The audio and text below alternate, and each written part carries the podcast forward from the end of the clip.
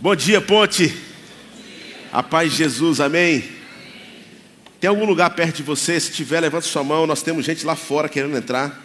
Então, nós temos um lugar aqui, temos aqui, dois aqui. Pessoal da nossa equipe, segura só um pouquinho aí, dez segundinhos para eles mapearem. Nós temos tido, graças a Deus, um problema muito bom em nossa comunidade de fé. E hoje, em especial, estaremos celebrando o renovo, esse sacramento que foi instituído pelo próprio Salvador Jesus Cristo. Aquele que acreditasse e tivesse uma nova vida em Cristo Jesus, ela deveria expor a sua fé através das águas, que significa o renovo, que significa o novo nascimento. E meus irmãos, que alegria! O que nós temos experimentado aqui, eu, eu sou um pouco cético com a palavra, não que não creia que não existiu vários avivamentos, mas para mim o maior avivamento não é, é encher alguns lugares ou a continuação de algo que perdura muito tempo. Isso também pode ser, mas celebrar hoje 100 pessoas que vão se batizar, isso para mim é um avivamento. E eu louvo a Deus, a gente teve que agora arrumar. Depois, tem hora que eu me arrependo, porque a gente era da igreja presbiteriana e era por aspersão, e está aumentando cada vez mais. Daqui a pouco vai ter um salão aqui de, de, de caixa d'água preta que a gente tem pintado para ficar bonitinho. E nessa água santa, brincadeira, irmão, essa água não é santa não. Inclusive, nós vamos trocar, porque vai ficando complicado até. E assim, o cara que vai se batizar hoje à noite, ele vai pegar um são de um monte de gente que vai entrar aqui, entendeu? Então, ela já jogou já dois quilos de, de litros de, de cloro e outras coisas aqui. Eu também oro para que as pessoas que entrem aqui não saiam transformadas espiritualmente, mas não fisicamente. Mas alegria, irmãos, alegria ter cada um de vocês aqui na nossa casa. E hoje eu queria falar sobre esse tema. A gente terminou a série de Páscoa semana passada. Semana que vem a gente vai começar uma série baseada no livro do Tim Keller, Deuses Falsos. Mas hoje é uma noite, uma, uma, um dia de batismo, de festa, celebração, recebimento de novos membros. E eu, eu gostaria que você abrisse sua Bíblia. Nós vamos ler Marcos capítulo 6, a partir do versículo 53. Marcos capítulo 6, a partir do versículo 53. Nós lemos o 53, 54, 55 e 56. Esse é um texto bastante interessante que tem tudo a ver com esse com essa temática do renovo, de começar algo novo, de poder olhar para Jesus e perceber que ele, o grande mestre, o maior pedagogo da história, ele nos ensina através de algumas ações que ele toma, que quando a gente olha para o texto a gente fica sem entender e depois a gente vai entendendo um pouco melhor diante de como essas histórias elas vão percorrendo e como ele sempre alcançou e a sua maior missão foi alcançar o perdido. Marcos capítulo 6, a partir do versículo 53, diz assim a palavra do Senhor. Depois de atravessarem o mar, chegaram a Genezaré. E ali amarraram um barco. Logo que desembarcaram, o povo reconheceu Jesus. Eles percorriam toda aquela, aquela região e levavam os doentes em macas para onde ouviam que ele estava.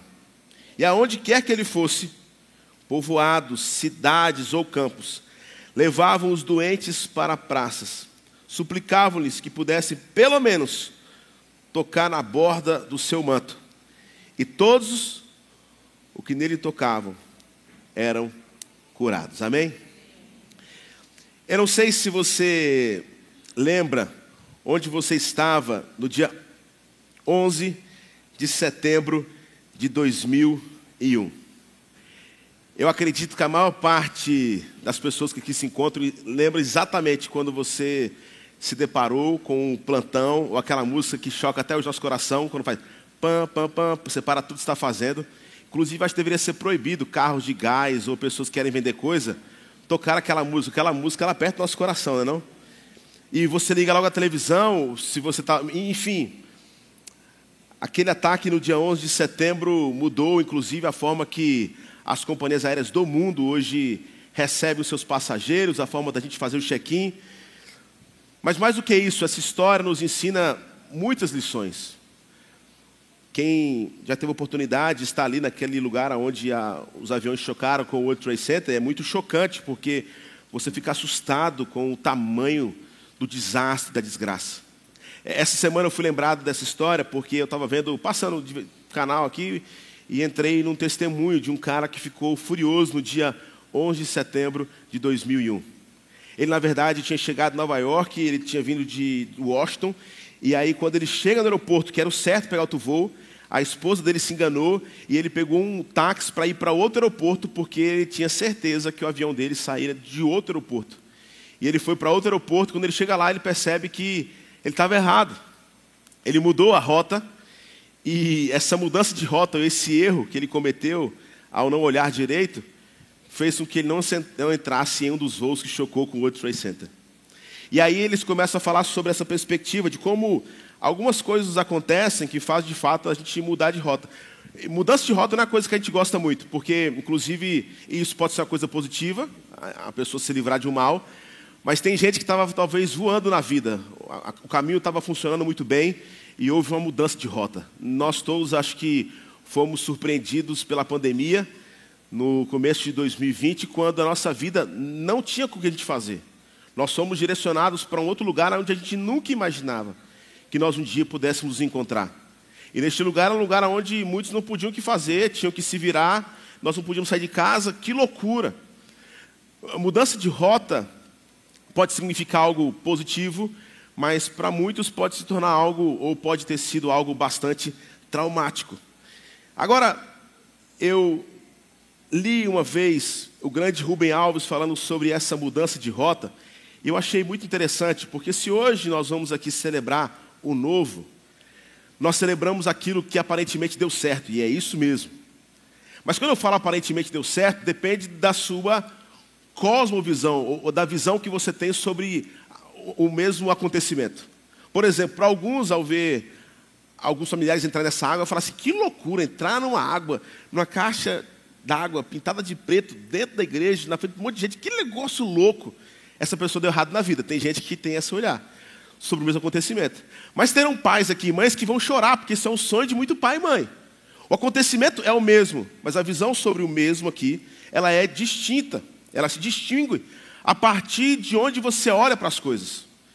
E olhando para isso, para essa história, nós podemos talvez cravar o que o Rubem Alves, certa feita, quando foi perguntado como é que ele deu certo na vida, ele disse assim: rapaz, eu acho que nós precisamos revisitar ou pensar um pouco sobre o que é dar certo na vida. Porque todo mundo que vai descer nessa água aqui, e deixa eu explicar para que você não me julgue, é porque alguma hora o seu plano de vida deu errado. Se chegamos até onde chegamos aqui hoje, não é porque deu tudo certo. E quando eu falo tudo certo, a perspectiva humana. Eu sempre digo isso. Se todos os seus projetos e sonhos tivessem dado certo como você planejou, você não estaria aqui hoje, hoje de manhã. E Rubem Alves, então, quando foi perguntado, abre aspas, ele diz assim: ó, uma vez um aluno, em uma entrevista, que, me, que ele foi na minha casa, me perguntou: como é que foi que o senhor planejou a sua vida? Como é que o senhor se preparou para chegar onde chegou? Eu percebi logo que ele admirava o que, que queria um mapa de um caminho de sucesso.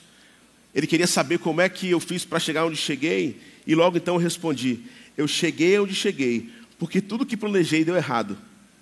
E isso é interessante, porque isso nos faz pensar que todo plano que nós temos, alguma hora, ele vai falhar. E não é pela nossa força, mas a vida é assim. Nós nos deparamos com situações que nós não gostaríamos. É um luto, uma morte, uma traição. É, é, é, às vezes é uma empresa que quebra, é um filho que vai embora, é um usuário, é, é sentir mal amada, é uma doença. Se tudo funcionasse como nós planejássemos, nós também nem precisaríamos de um Deus. Não que ele deixe a gente viver isso porque ele é carente e fala assim: deixa eu colocar algumas questões aqui para que as pessoas procurem um Deus. Não é isso. Mas essa perspectiva então nos mostra que todos nós passamos por uma mudança de rota na vida.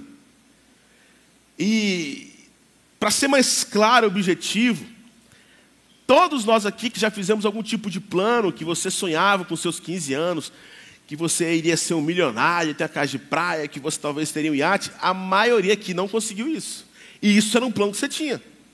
E talvez, se você tivesse conquistado isso que você planejou, certamente vocês hoje estariam na sua casa lá em Toquinho, ou em Porto de Galinhas. Ou você estaria porque está sonhando faz tempo ir para o Canadá. Ou tirar o visto para os Estados Unidos que não chega. Porque o Brasil é caos, meu plano de vida é esse. E você percebe então que o mundo ele vai nos apresentando caminhos onde ah, nós vamos mudando de rota. Esse texto que nós lemos, acabamos de ler, irmãos, ele é muito interessante. Porque ele fala de uma mudança de rota que o próprio Salvador Jesus sabia. E nós lemos então de uma passagem de Jesus em uma cidade chamada Genezaré. Mas o texto que antecede esses versículos que nós lemos no capítulo 6 é, é bastante conhecido. Porque no capítulo 6 do Evangelho de Marcos conta aquela grande multiplicação dos pães e dos peixes. Mas também conta de uma tempestade onde Jesus foi encontro aos seus discípulos caminhando sobre as águas. Até chegar nesse texto dessa perícope que nós acabamos de ler. O versículo 45 do capítulo 6 diz assim: presta atenção.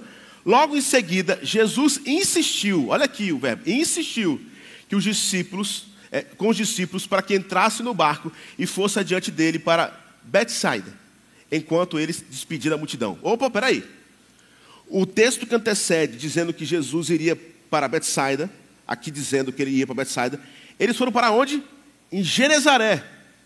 E olha como é interessante esse texto, porque aqui pelo menos três coisas estranhas acontecem nesse versículo que a gente leu. Em primeiro lugar, Jesus teve que insistir, ou seja, impelir para que os discípulos entrassem no barco. E eu entendo, porque no capítulo 6, quando ele faz isso, é logo depois da multiplicação dos pães e dos peixes. Se imagina, meu amigo, você ser um testemunha, uma testemunha ocular do milagre de Jesus. E quando acabou tudo, o povo assim perplexo, a criança que levou os pães e os peixes estava ali, todo mundo assim, meu Deus, esse é o nosso mestre, olha o que ele fez. Jesus bate assim e fala, bora, bora, está na hora, vamos continuar a missão. Peraí, Jesus, entre no barco. E ele insiste. Era como se fosse assim, não, deixa eu ficar aqui. Não, não, não, não. Ele insiste para que os discípulos entrassem no barco. Segundo, Jesus não só insiste, mas ele obriga, vocês entrem no barco. E terceiro, que é muito estranho, Jesus faz tudo isso e não entra no barco. Porque quando você quer persuadir alguém, você tem que ser o primeiro, né? Eu vou. Não é assim? Tem que ser o cara, não, me segue aí, vamos lá, vamos lá, não vou. Quem é que consegue botar todo mundo no barco, depois botar o povo lá, empurrar e falar assim, vai lá, mas daqui a pouco eu chego. Não, mas peraí, você não acabou de insistir para quem fosse? Esse texto se torna ainda mais interessante porque ali por volta talvez das seis horas, porque era quando o sol estava indo embora, eles entram no barco com a direção. Eles iam para Betsaida. Indo no barco, o texto diz que na terceira vigília da noite, isso é muito interessante, o texto continua dizendo que agora quando eles estão indo para Betsaida, acontece uma grande tormenta. É quando Jesus agora caminha sobre as águas, lembra que ele se encontra com Pedro, e é nesse texto que o povo está desesperado. Detalhe, se eles foram às seis horas e ele chegou na terceira vigília da noite, como o texto nos diz, os homens passaram por um perrengue durante nove horas. E eu não sei você, talvez você já se sentiu assim, parece que Jesus te esqueceu. Meu irmão, por que, que Jesus está deixando esse barco tremer tanto ou chacoalhar tanto? E Jesus chega depois de nove horas, e quando ele chega, acho que está lá comendo o peixe que sobrou lá, os pãezinhos, e ele vê o povo lá desesperado orando, Jesus, não te importa que morramos, tal, aí ele vai, andando. E quando ele chega no barco, irmãos, ele entra. E aí a viagem continua. E é interessantíssimo. Porque eles tinham saído para a direção de Betsaida. E eles chegam agora na cidade de Genezaré. E aí parece então o que, irmãos? Que se Deus está no barco, Ele vai direcionar para que a gente chegue no lugar aonde Ele queria que a gente chegasse. Mas nem toda mudança de rota é algo ruim. Nem toda transição, nem todo lugar aonde nós chegamos ou achávamos que chegar tem a ver com que Deus não está comigo e por isso que eu cheguei aqui. Não! O texto vai nos provar ao contrário. Agora a pergunta que fica para todo mundo que vai descer nas águas, ser recebido como membros, e para nós aqui, comunidade de Jesus, quando é que vale a pena então essa mudança de rota? Porque eu acho que todo mundo aqui já se deparou com a situação que você fala: eu não deveria estar aqui, eu não sei por que eu estou aqui. Eu gostaria de responder três perguntas. Quando é que uma mudança na sua vida vale a pena? E eu não estou falando de mudanças boas. Eu estou falando de muitas vezes mudanças ruins. Que você não queria estar onde você está. Talvez sozinha porque o seu marido te deixou. Talvez uma grande depressão. Ou sem um filho que partiu. Eu, não sei se talvez você está passando pela pior crise financeira da sua história. E você vai falar assim, mas espera aí, tem lógica nisso? Deus deixar que eu enfrente essa tempestade por quê? Em primeiro lugar, O versículo 54 diz que logo que eles embarcaram, o povo reconheceu Jesus. Quando é, irmãos, que vale a pena a rota ser mudada? Quando essa mudança de rota faz Jesus ser reconhecido. Quando essa mudança de rota faz com que Jesus seja reconhecido. E, e talvez para quem está passando por uma crise, fala assim, pastor, é muito fácil você falar isso, porque você não sabe aquilo que eu estou experimentando, ou a dureza que tem sido esses meus dias.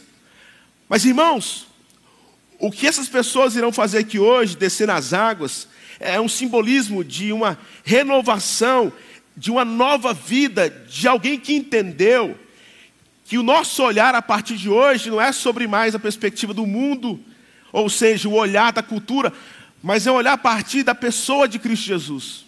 E ele mesmo foi alguém que mudou muitas rotas para se encontrar com pessoas que eram completamente paradoxais, segundo a expectativa dos religiosos dos seus corações. Então, se todas as tempestades que nós estamos passando fez você conhecer mais Jesus, deixa eu falar uma coisa, valeu a pena. Se as perdas que você já teve na sua vida serviram para você conhecer mais Jesus, tem valido a pena. Se as noites mal dormidas, as coisas ruins que acontecem na sua vida, as tragédias, as desilusões, serviram para conhecer mais Jesus, valeu a pena. É interessante porque quando Jesus agora chega naquele lugar que era considerado um lugar bem simples, irmãos, ele não vai para Betsaida, mas para Jerusalém, e imagina ele chegando no barco. E quando ele chega, os homens ficam abismados. Caramba, o mestre chegou aqui. Se por um lado a visão dos discípulos é ele errou a rota, desculpa aí pessoal, é porque a tempestade faz o quê? Com que o barco mude de rota. Nós não viríamos para cá, então é, Jesus não vai nem descer, porque ele está cuidando dele aqui, nós vamos agora aprumar aqui o barco para ir para onde a gente deve ir. Jesus fala assim: não, eu sabia que nós chegaríamos aqui, porque eu preciso ser reconhecido nesse lugar. Hoje, mais cedo, nós tivemos um recebimento, que é um tempo muito íntimo de pessoas que chegam para a gente ter um tempo antes disso aqui. Nós fazemos entrevistas, as cursos de novos membros. E eu sempre gosto de ouvir alguns testemunhos.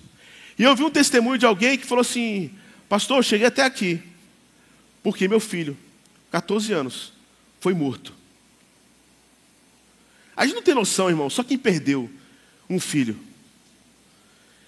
E essa pessoa estava dizendo assim: e no lugar mais escuro da minha alma, onde eu não conseguia entender nada, hoje eu entendi que mesmo sofrendo por saudade do meu filho, era neste lugar que eu precisava entender que eu não tenho força para nada, e foi ali que eu entreguei minha vida a Jesus. Que testemunho, irmãos, de alguém que perde alguém e fala assim: eu precisava chegar aqui, para que eu entendesse que a coisa mais preciosa que nós temos é a salvação em Cristo Jesus. Isso não nos imune de crise, de dificuldades, debilidades.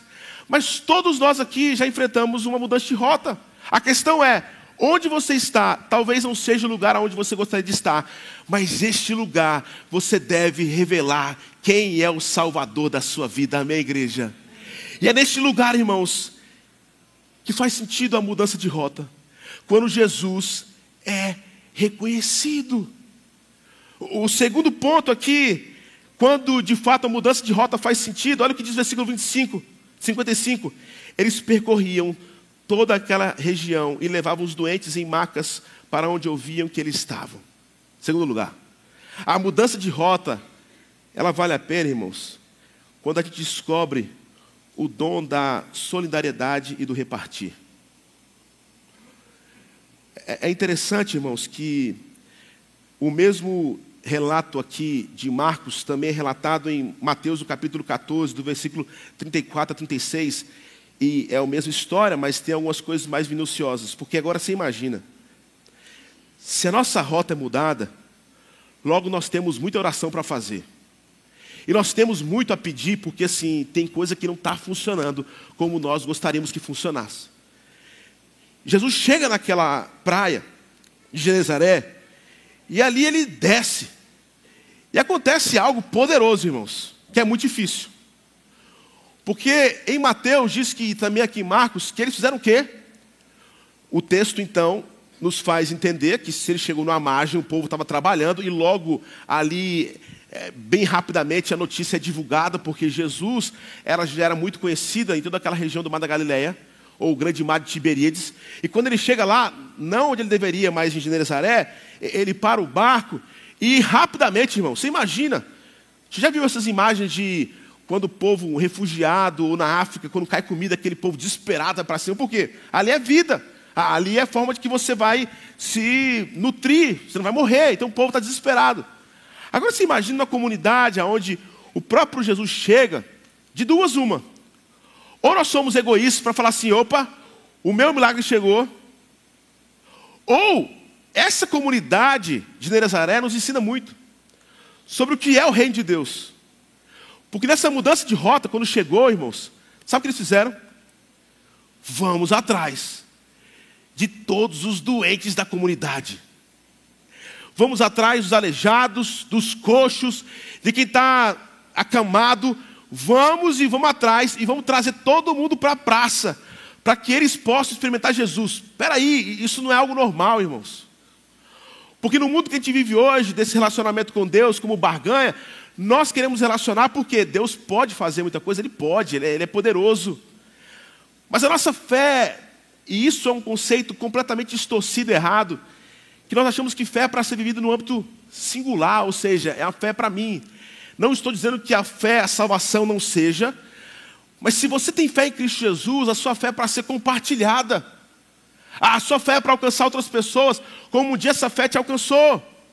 E aqui aqueles homens então percebem que nessa mudança de rota, o que essa igreja que tem crescido hoje, quase 300 novos membros só hoje, e é um pouco desesperador, é para que cada membro que chega aqui eu tenho falado sobre isso. Não é na chegada da perspectiva, agora eu vou se tornar membro da ponte e o mundo vai ser diferente. Não vai mudar nada. E talvez, já falei isso aqui no curso inteiro, vai complicar mais. Porque é loucura. Não, quero ser membro, quero ser batizado. Eu quero estar sobre aqui o cuidado de uma organização que é falha e pecadora. Por que fazer isso? E muita gente quer botar roupa na ponte, não somos a ponte, para quê? É só quem entende o Evangelho. Porque, inclusive, ser ponte quando Paulo fala sobre isso, segunda carta aos Coríntios, capítulo 5, versículo 18, assim como o Pai nos reconciliou através de Jesus Cristo e nos confia o ministério da reconciliação, ou seja, o que Jesus fez, agora somos chamados para fazer. Compartilhar, divulgar a boa notícia. E ser ponte, aparentemente, aparentemente pode ser muito bonita. Você conhece algumas pontes de atenção? Temos várias pontes lindas no Recife. Se você vai a Natal, aquela ponte que é linda, tem a ponte Rio-Niterói. A ponte é uma estrutura gigantesca. É muito tempo para construir, custa muito caro. Mas a maior função da ponte não é ser bonita. A maior função da ponte é atravessar uma pessoa do ponto A para o ponto B. E travessia, irmãos, custa. É doloroso. Alguém que gosta de ser pisado? Alguém gosta de botar um carro em cima de você e, e, meu amigo, não é fácil, mas é o que o próprio Jesus fez em seu ministério. Ser um ministério de reconciliação é entender que as rotas vão mudar, e se por um aspecto, isso nós podemos comprovar que existem lugares onde, se nós não fôssemos levados, nós não reconhecemos Jesus, por outro lado, tudo aquilo que Deus concede a mim e a você, irmãos, é para ser compartilhado, é para sermos canal de bênção, é para sermos sinal de esperança, de luz. Esse texto aqui, irmãos, é, é impressionante, porque os homens que estão ali na praia saem correndo e pensam em pessoas que precisavam mais de Jesus. E nós vivemos hoje num mundo, irmãos, onde o excesso de positivismo versus ah, também muitas pessoas que estão se tornando cada vez mais céticas na perspectiva do que é o evangelho puro e simples ou religião. E neste lugar aqui, nós temos pessoas que já oraram pelos seus pais que não se converteram ainda, pelo seu marido, pelos seus filhos, e você diz assim: Pastor, eu já cansei, isso é impossível acontecer. E você não tem nem mais fé mais nisso. Em nome de Jesus, a minha oração é para que você reative esse fogo que queimava no seu coração e você volte a clamar, orar em nome de Jesus, que essas pessoas terão um encontro com o Salvador. Ah, mas pastor, é impossível. Que bom, você falou a coisa mais importante. Quem faz é você, é o Espírito Santo através de você. Porque aquilo que é possível, irmãos, e presta atenção, todos os milagres na Bíblia, todos, é Jesus operando naquilo que é sobrenatural e os homens agindo no movimento natural. O primeiro milagre de Jesus, a transformação da água em vinho. Encher as talhas d'água, irmãos, é um movimento que natural. Mas transformar a água em vinho é o Senhor que faz. Quando Lázaro morreu, rapaz, trazer de volta à vida aquele que está morto, sou eu que faço. Mas ele diz: desatai-o e tirai ele para fora. Movimento natural. Aquilo que cabe a gente fazer, irmãos. Os caras olharam para o outro: vamos lá, vamos levar todo mundo que precisa tocar em Jesus. Ele sai daquele movimento e coloca em praça pública, talvez, a maior, irmãos, o maior ajuntamento, o maior milagre da Bíblia. Você imagina uma cidade, todos nós conhecemos alguém, não só nós, mas de gente que precisa do milagre. Quem é que você iria atrás hoje? Se a sua fé é para ser vivida no âmbito individual, você não entendeu o que é evangelho. Porque nós deveríamos aqui, mesmo sabendo que estamos por crise, falar assim, cara, eu sei que estou vivendo crise, mas eu tenho maturidade suficiente para continuar, inclusive, vivendo com essa pedra aqui. Deus pode curar? Pode mas eu preciso apresentar Jesus para outra pessoa. E nós iríamos correndo para trazer pessoas para tocar em Jesus. Esse texto é lindo, irmãos. Tem muita gente aqui que está doente, que precisa de fato ser tocado pelo Senhor. Mas sabe quando é que vale a pena essa mudança, irmãos? Quando a gente aprende de verdade a ser solidário, a parte daquilo que a gente recebeu. Quando a gente aprende a respeitar e conhecer a dor do outro, quando a gente aprende a respeitar o sofrimento alheio, quando a dor do outro é um terreno sagrado. Cada um de nós temos as nossas dores e cada dor é sagrada do coração de quem tem. Isso é tão forte. Jesus então desce daquele barco e vai se aproximando da praça pública. Eu imagino o povo tudo assim, correndo, e daqui a pouco o povo tudo voltando, véio, trazendo as pessoas doentes, a avó que estava enferma e não sei o quê. E fica uma praça pública lotada para o povo pelo menos tocar, porque o texto diz. Terceiro lugar, quando é que vale a pena essa rota ser mudada? Olha o que diz o versículo 56. E onde quer que ele fosse, povoados, cidades ou campos, levavam os doentes para as praças, suplicavam-lhes que pudesse pelo menos tocar a borda do seu manto, e todos os que nele tocavam eram curados. Terceiro lugar, irmãos, quando a tempestade me faz querer tocar nas vestes de Jesus, estar mais próximo do Mestre. A mudança de rota, a tempestade, ela vale a pena quando eu entendo que eu chego no lugar, irmãos, que não tem mais nada para acreditar, e que Deus me trata nesse lugar onde a única coisa que me resta é querer estar mais próximo de Jesus. Eu estava numa conferência na Indonésia há uns seis anos e chegou um momento lá na conferência onde tinha mais de 150 países representados. E tinha uma hora que eles falavam assim: olha, desliga o celular, porque agora ninguém pode filmar, que nós vamos ao que ouvir uma mulher. E era uma mulher iraniana. Naquela hora, todo mundo entregava o celular. E aquela mulher subiu dizendo o seguinte: Deus me deu um presente extraordinário.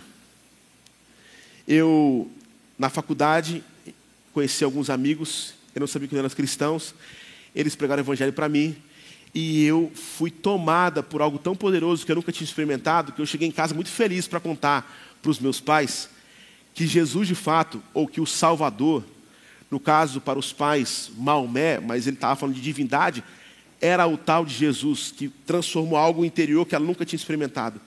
E ela chega feliz para contar essa novidade em casa. Nessa mesma hora, o muçulmano ele faz isso. Quando ele quer te desprezar, ele cospe na sua sombra. E o seu pai e a sua mãe cuspiram na sua sombra e disseram: A partir de hoje você não é mais nossa filha. Não só isso, eles entraram em contato com uma, um, a, a delegacia mais próxima e eles levaram aquela mulher iraniana presa. E quando chegaram lá, tentaram persuadi-la para que ela mudasse de ideia. Ela falou assim: Como é que eu vou mudar de ideia?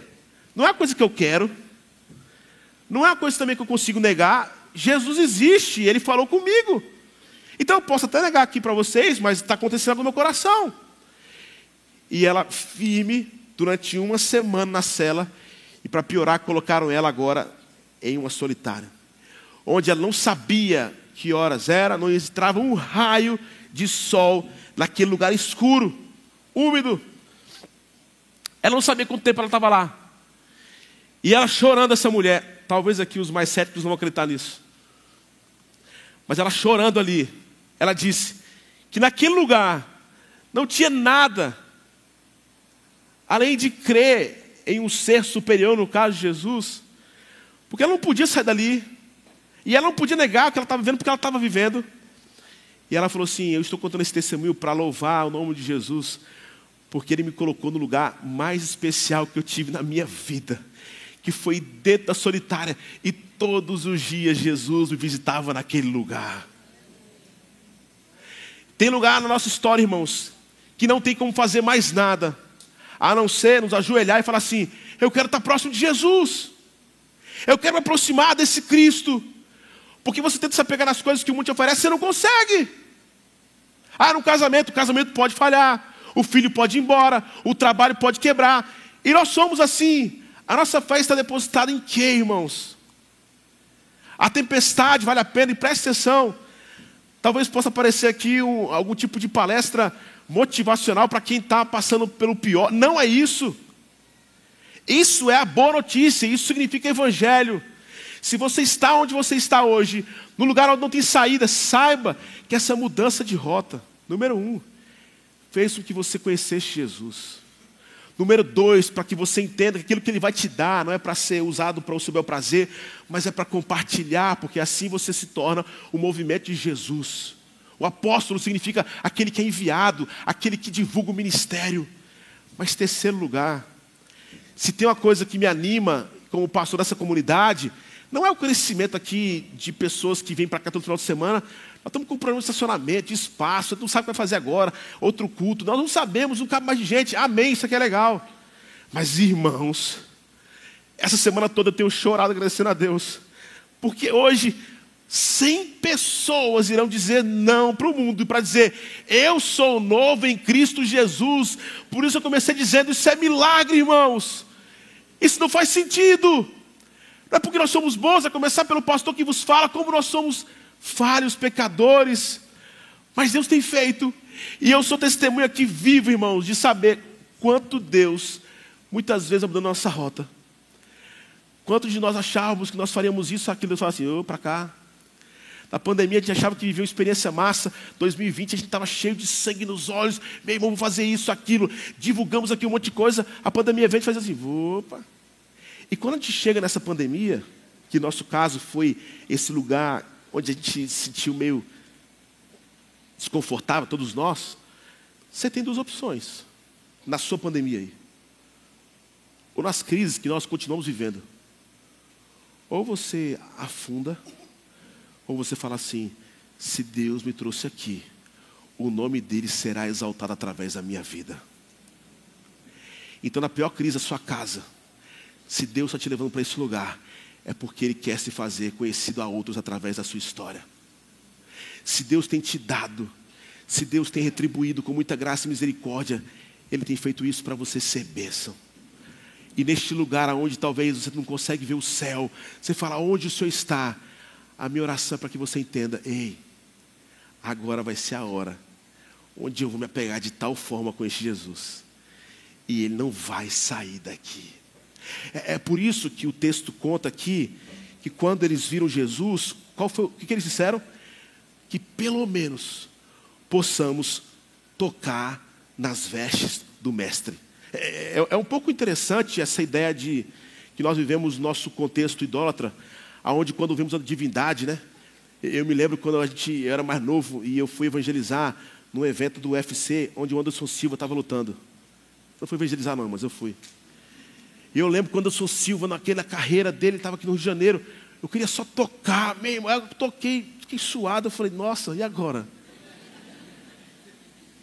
Mas você vai em vários lugares, e eu não estou menosprezando a fé de ninguém, tá? A gente tem muitos católicos aqui, não sei se tem espíritos, são muito bem-vindos aqui.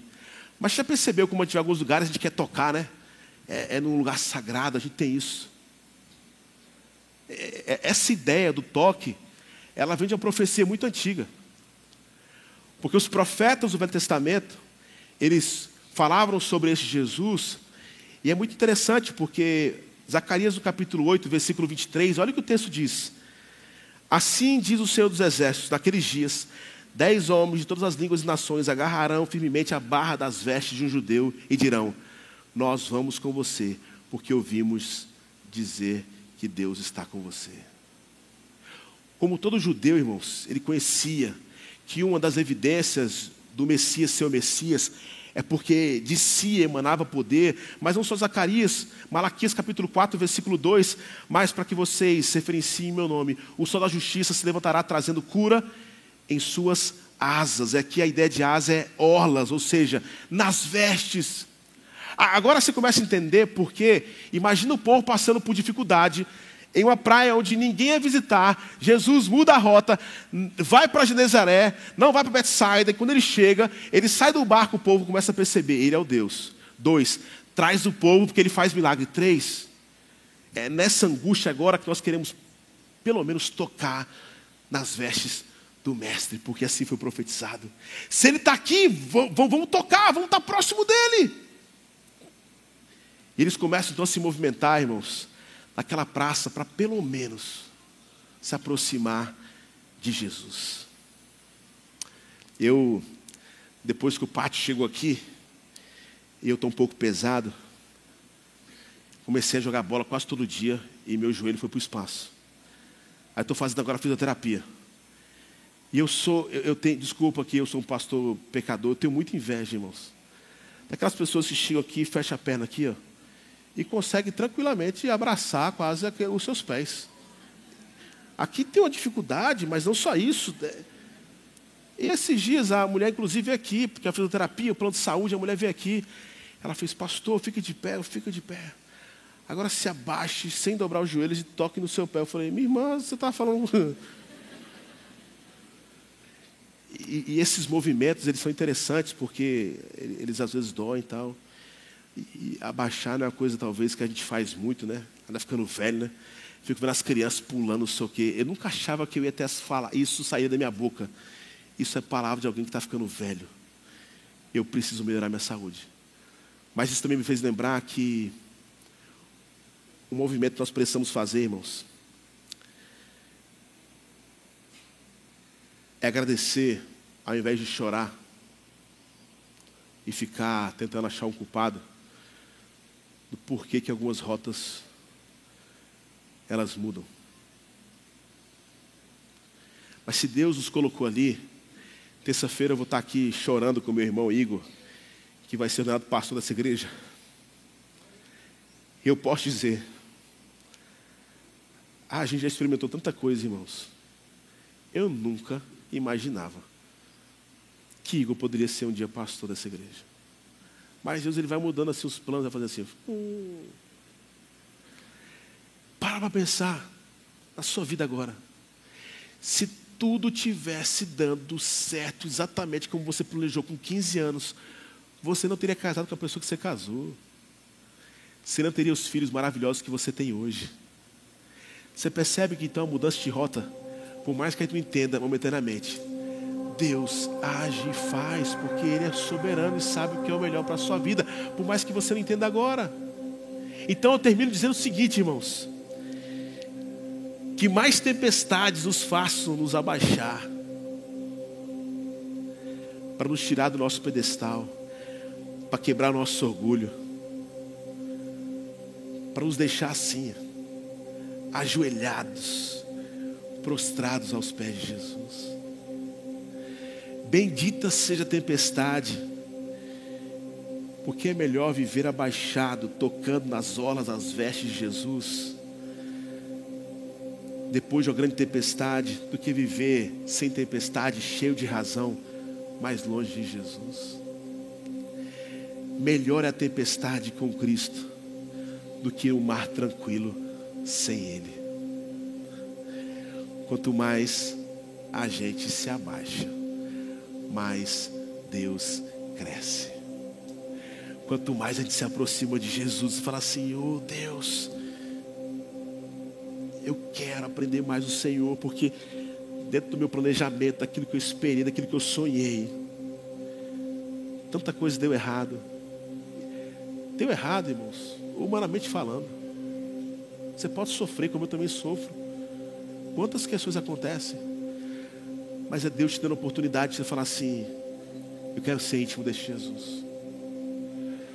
O que nós vamos fazer aqui agora, nada mais é do que, número um, com as histórias que deram errado aqui e as mudanças de rota, nós vamos poder celebrar, porque a mudança de rota fez com que pessoas chegassem aqui e que Jesus fosse reconhecido. Nessa mudança de rota, nós percebemos que nós precisamos ser generosos. Que aquilo que Deus está dando para cada um que descer aqui, vai descer aqui, não é uma vida imune de problema, mas elas vão ser pisadas, e ao serem pisadas, elas vão se lembrar que serem pisadas para a glória de Deus faz toda a diferença para que outros conheçam Jesus. Terceiro e último lugar, irmãos. Isso aqui simboliza a coisa mais pura de um coração humano pecador é dizer: Eu quero ser próximo de Jesus. Eu vou descer nessas águas aqui. E essa água aqui vai me fazer lembrar para quem e por quem eu vivo. Jesus Cristo é exaltado, louvado seja o nome do Senhor, porque Ele é o Deus que muda a rota. E aonde você estiver, o seu maior papel é manifestar a glória do seu Salvador. Amém? Queria que você ficasse de pé.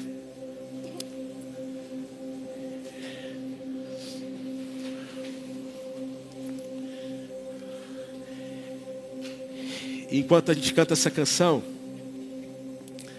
nós vamos ter aqui o privilégio de ir convidando os nossos amigos para irem se aproximando aqui, para juntos participarmos desse ato tão maravilhoso. Mas antes disso, eu queria que você fechasse seus olhos, baixasse sua cabeça. Deus não te colocou onde você está por acaso. Talvez o seu plano era ir para Betsaida. Mas Deus te colocou em Genezaré. E aí você tem a oportunidade de manifestar quem é o Deus da sua salvação. Enquanto a gente canta essa canção, eu queria que você de fato assim se desconectasse um pouco, mas que você tivesse um tempo aqui abrindo seu coração. Talvez até falar assim, Senhor, eu não entendo que eu estou aqui não. Mas eu quero acreditar e eu quero aqui dizer que se eu estou aqui, eu quero apresentar Jesus através da minha vida. Eu quero ser alguém que vai carregar macas para que o Senhor faça milagre. Eu quero tocar nas tuas vestes, Jesus. Que Deus te abençoe em nome de Jesus.